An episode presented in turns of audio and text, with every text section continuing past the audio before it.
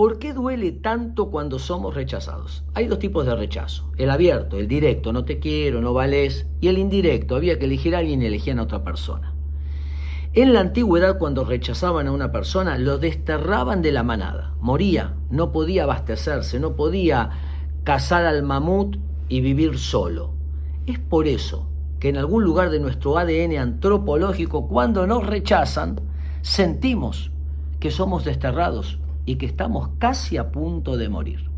En realidad, lo que sucede es que el área del cerebro que se activa cuando somos rechazadas o rechazados es la misma área que se activa cuando tenemos dolor físico. De allí que nos da tanto dolor, tanto miedo o tanto enojo.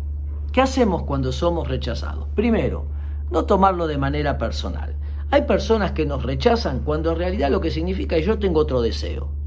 A veces hay personas que rechazan porque repiten el propio rechazo que vivieron. No es personal. En segundo lugar, el próximo.